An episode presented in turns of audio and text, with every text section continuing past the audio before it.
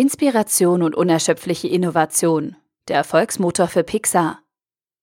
Ein Beitrag verfasst von Stefan Fritz. Auch wenn es bei Ed Catmulls Buch Die Kreativitäts AG, wie man die unsichtbaren Kräfte überwindet, die echter Inspiration im Wege stehen, um seine beruflichen Jahre vor und mit Pixar geht, handelt es sich nicht um eine Autobiografie. Stattdessen steht seine Suche nach der richtigen Lebensform für seine Idee, computeranimierte Filme mit Hightech und menschlicher Hingabe herstellen zu können, im Vordergrund.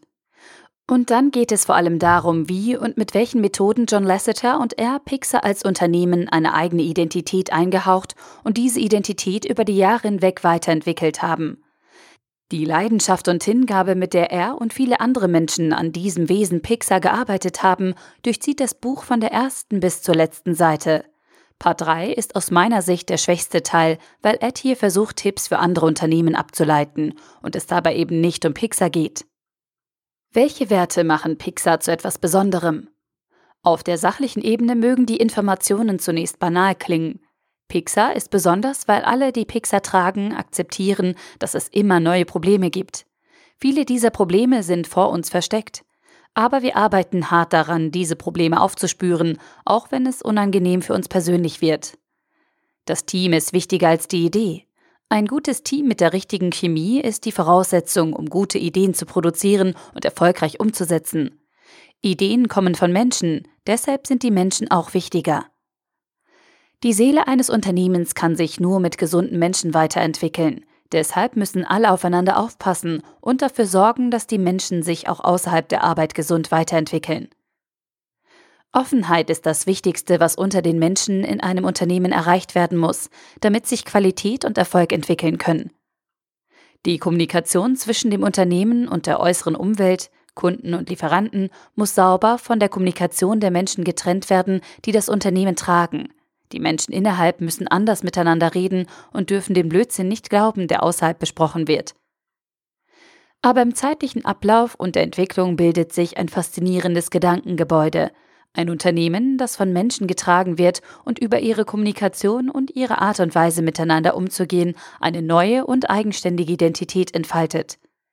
Es ist Eds Überzeugung, dass nur in einer solchen Welt Kreativität und Exzellenz möglich ist.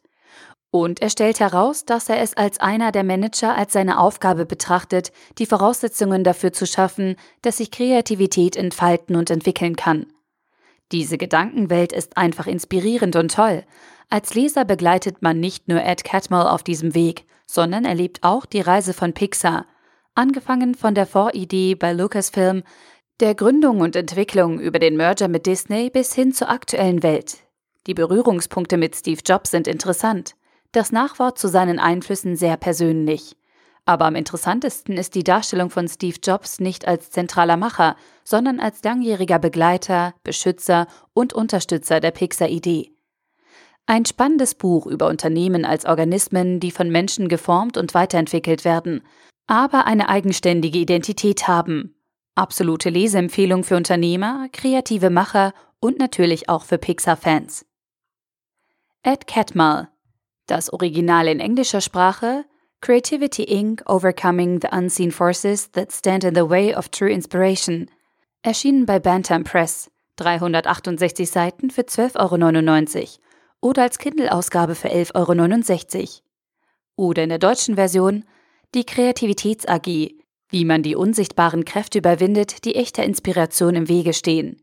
Erschienen im Karl-Hanser Verlag GmbH Co. KG 376 Seiten für 24,90 Euro oder als Kindle-Ausgabe für 18,99 Euro.